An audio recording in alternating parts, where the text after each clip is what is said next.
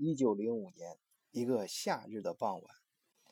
在凉爽的晚风中，卡尔王子陪着来自丹麦的朋友，在斯德哥尔摩的渔人堡上悠闲的散步。他想，丹麦的特使来拜访自己，无非是出于礼节方面的考虑，因为他大哥才是王储，所以他不用去考虑那些令人头疼的政治问题。自可以轻松的心情欣赏远处迷人的海景。可就在这时，对方一句漫不经心的问话让他大惊失色：“请问王子殿下，你愿意当国王吗？”卡尔王子怒目看着对方：“你是什么意思？我热爱丹麦胜过热爱自己。”我效忠于我的父王和我的长兄，不会有半点迟疑。我的忠心大海可见。而此时，来自挪威的特使看着这个铮铮铁骨的汉子和他眼中高傲的眼神，内心十分满意，因为这就是他们想要的国王。于是他赶紧拦住即将拂袖而去的丹麦王子。殿下，你误会了，我绝对没有任何想让你篡位的意思。我是说，想请你到我们挪威去，当我们挪威的国王。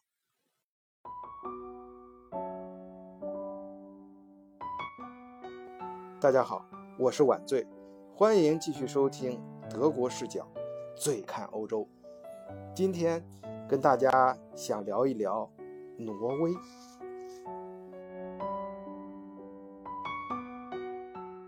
一九零五年其实是挪威第二次寻求独立，之前一次是在一八一四年，也是我们在呃前几期节目提到过的，在反法同盟的战争中，嗯，英国嗯打败了嗯丹麦啊，让丹麦本身嗯剩下为数不多的这个小兄弟中间嗯的挪威。呃，就是他的卡尔马联盟，我们在前期专门介绍过这个联盟，呃，他就割让给了瑞典。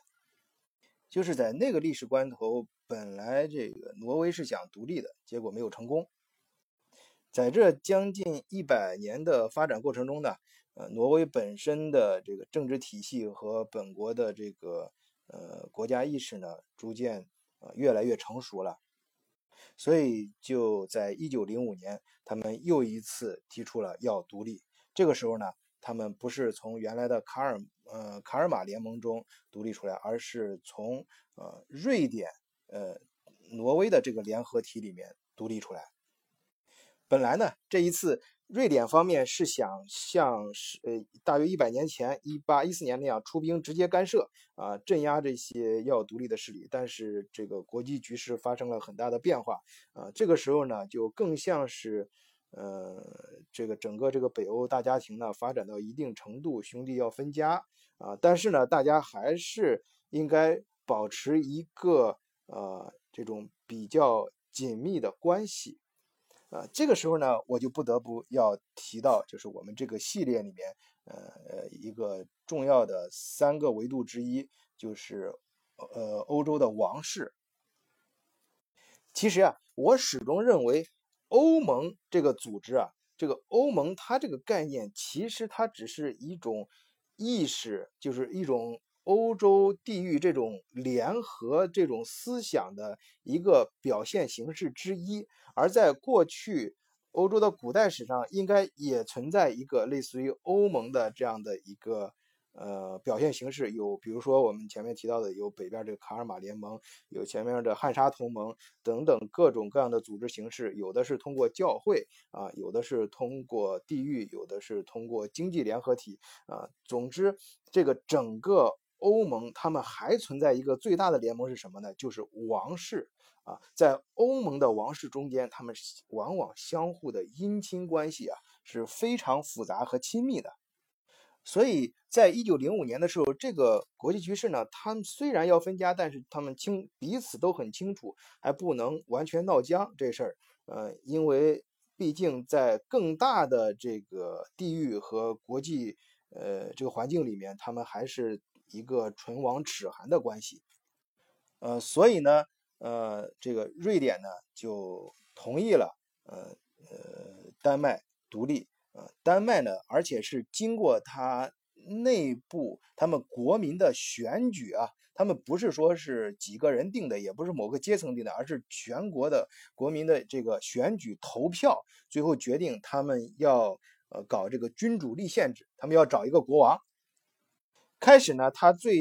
呃想直接想到的是去呃瑞典请一个瑞典的王子过来到挪威当他们的国王，但是被瑞典给拒绝了。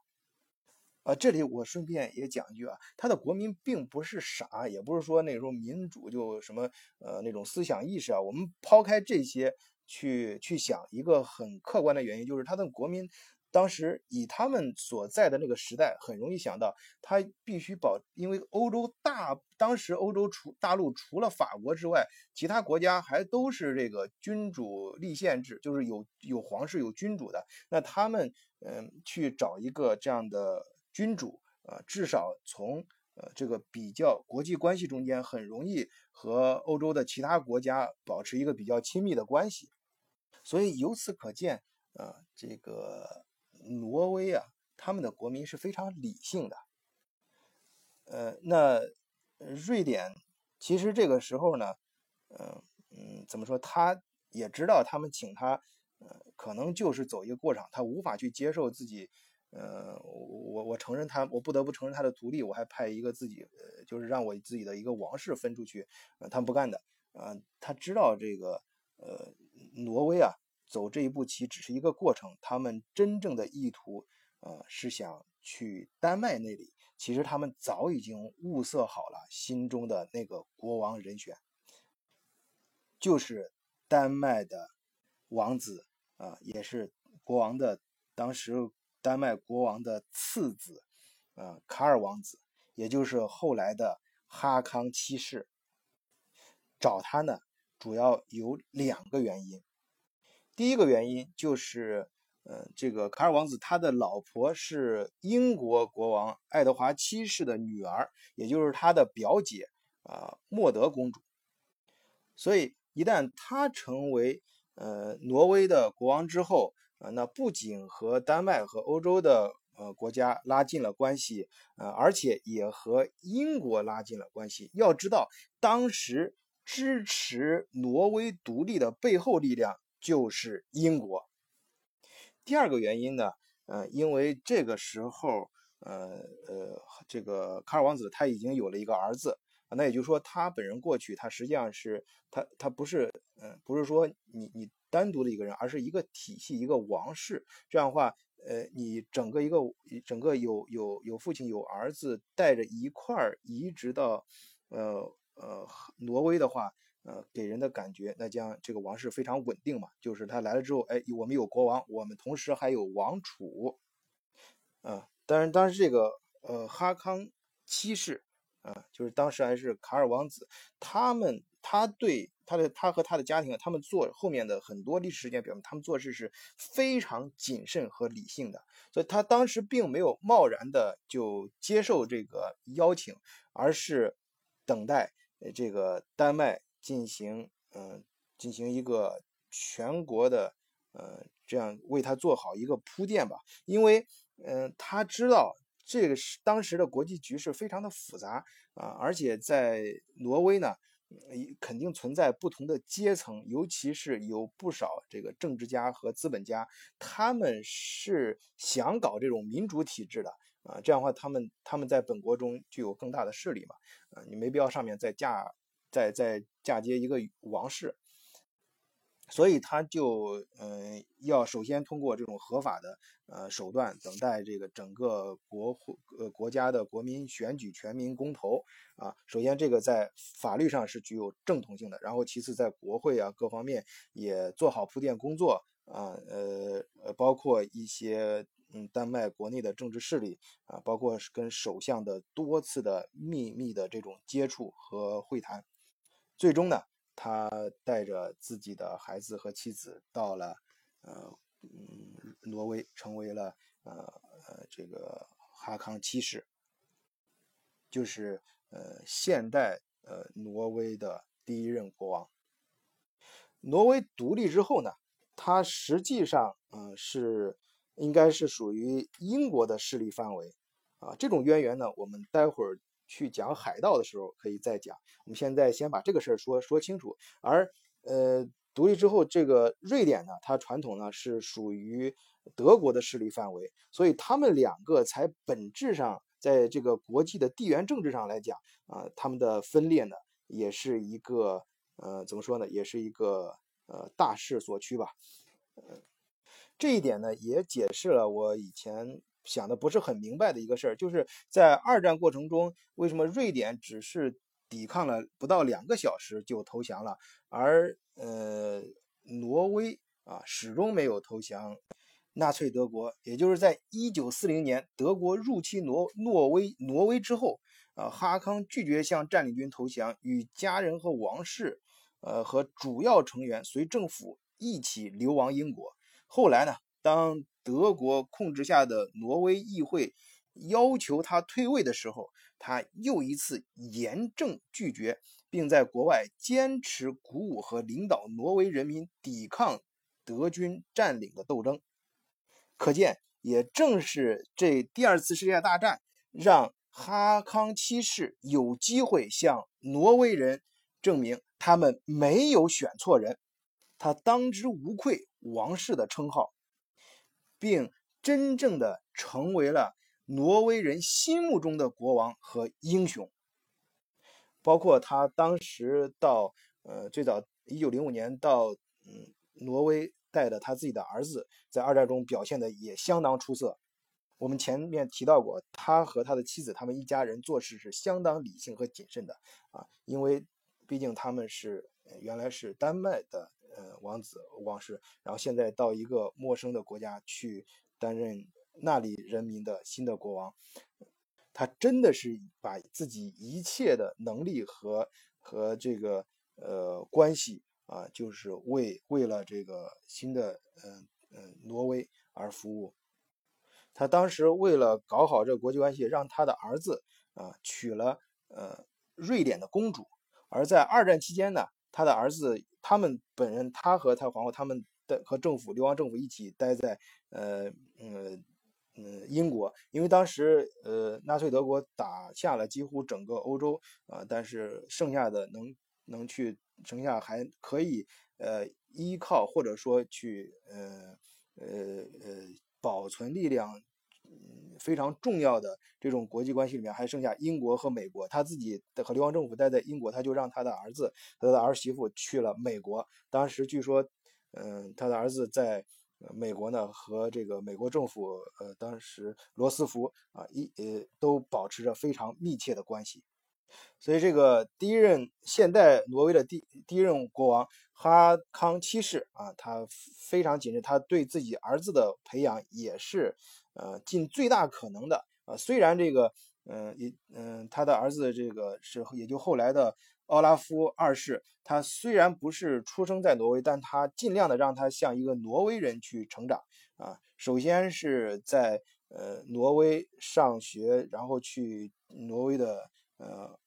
军校啊，然后又到牛津大学呃攻读政治学、经济学。呃，在一九二九年，注意那是在二战之前啊，一九二九年的时候娶了呃奥拉夫，让他奥拉夫也娶自己的表表姐。啊，就是瑞典的呃马塔公主，也是这两人国王在世的时候呢，他们对这个奥斯陆啊这个整个城市呃进行了非常好和持续的建设，呃以至于后来这个奥斯陆啊呃呃像嗯就是像一个国都的样子啊呃可以说现代的挪威的经济建设和发展到现在的地步。跟他们跟这个呃这这这两任呃国王呢是密不可分的，他们的功绩也可圈可点。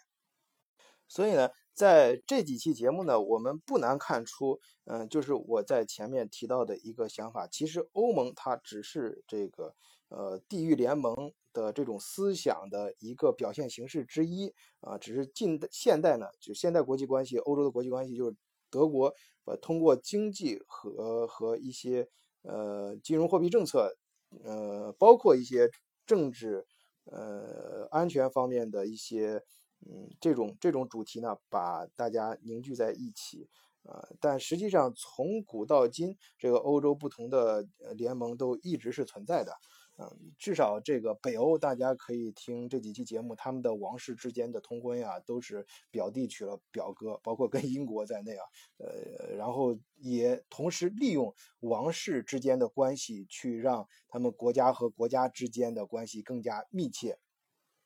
那么北欧呢，包括这个英国，其实他们在。根源上，呃，他们除了这个横向的，就是同时代的这种姻亲关系，从纵向看，他们在根源上有没有什么联系呢？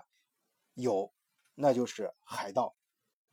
最早的维京海盗啊，我想说的聊维京海盗话，从嗯两个是两个物件，就两个很重要的东西，嗯，我想从这两个东西聊起啊。一个就是维京的海盗船，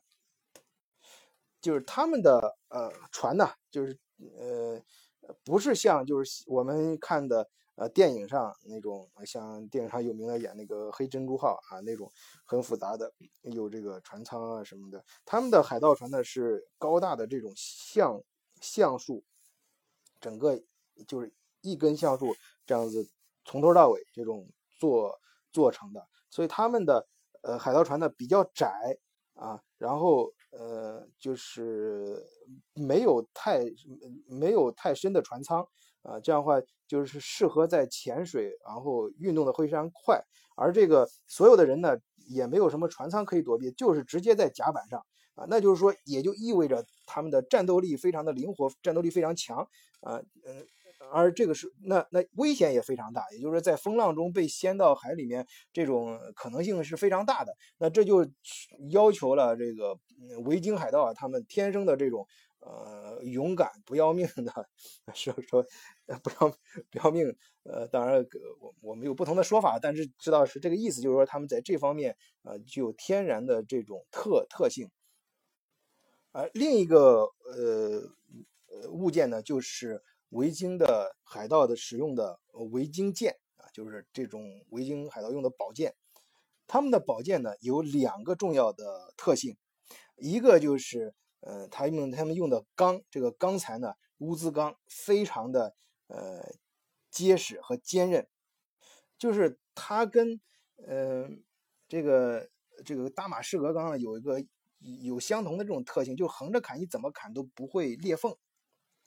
在这个电影《维京传奇》里面，就是有一幕嘛，就是一个海盗头子，他呃维维京呃不能或者换一个说法，就是维京一个部落的呃首领吧，他在被敌人围攻之后呢，最后想自杀，可是自杀前就一定要把自己的这个呃宝剑给给给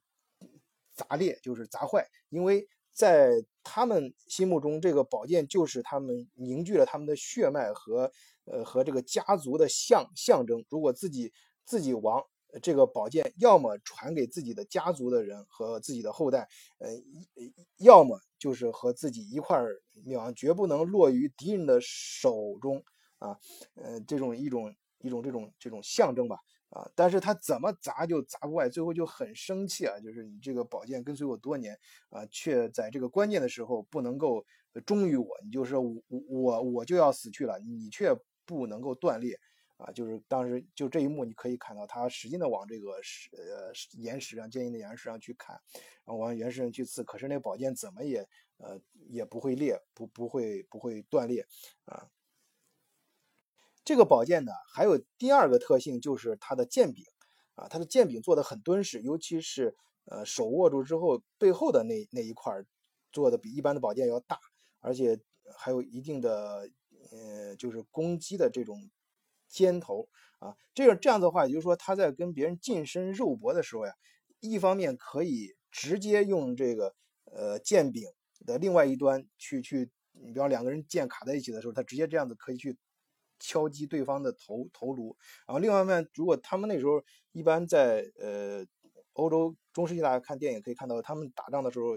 一手握宝剑，另外一手是不是空的？另外一手还抓着一个什么？还抓着盾牌。他如果有一个剑柄非常呃这种给力的话，他可以用来敲碎剑对方的对方的这个盾牌，另外还可以撬开。就是他的剑柄很有力，他可以利用这种杠杆原理把对方的剑这个盾牌给撬开。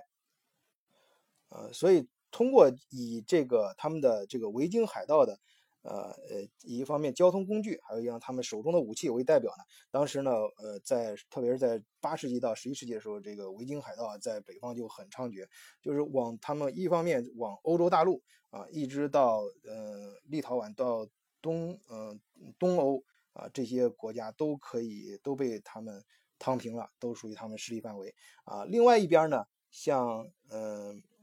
就往英国这边啊，像控制了格陵兰啊，控制了这个嗯英英英国的这个英格兰啊，这这控制英他们维京海盗呢，它主要就是来自于呃挪威、瑞典呃和丹麦。啊往瑞典、往挪威这一块呢，呃，他们主要的往外扩这海盗扩延的对象呢，就是英格兰。所以，他跟英格兰呢，在早期呢，其实相互之间这个人种的这种呃混杂呀，嗯，就已经开始了。也就是说，他们在传统的这种血缘上应该是比较近的。而瑞典和丹麦这边的维京人呢，他们就是偏向于欧洲这边的。呃，也就是呃，随着历史的这种繁衍，后来这个宗教的渗入，统一了。呃，在宗教力量下，这个欧欧洲这个北欧皇室起呃王室起来，然后又相互统一、相互混战啊，形成了各种联盟。呃，但是最终呢，我想，嗯，有从地域上有这方面的关系，就是呃，在瑞典、丹麦呢。啊，它传统上就是跟德国的关系就比较近，而挪威呢，啊，就相对来说跟英国的关系比较近。而当代这种呃国际政治的发展呢，从经济上看也是，就是挪威这个国家，它的它现在呃，当然它国民生人均国民生产值很很高啊，基本上就是排在全世界前三的位置，因为他们本国是产石油的，它的石油产量仅次于欧佩克，就是中东和呃俄罗斯。啊，你想他才有他才有五百万人呢，那么点地方产油量那么大，那他自然国家先不说其他，他的经济发展怎么样，就这一条，他们国家就挺富的。而他的很多经济呢，其实呃不像瑞典，像其我们前面介绍的，像其他几个国家，瑞典、芬兰还有丹麦对欧盟经济的呃依赖程度那么大，因为而且他当时是全民投票是反对他加入欧盟的。他现在他也一直始没始终没有加入欧元区，因为为什么？他想保护本国的农业啊，比如他们的呃这个呃矿产业呀，还有他们呃本国的这个渔业啊。所以这个呢，我想嗯，接着刚才我这个思想进一步往下阐述，就是我现在呢，其实我越来越佩服。呃，以前看过的这本书，我在前面节目也提到过，就是《钢铁》呃，枪炮和细菌啊这本书，它它里面一个很重要的思想就是，呃，对于这个人类文明发展的影响，其实地理位置和地域，它是最初起决定作用的那个因素。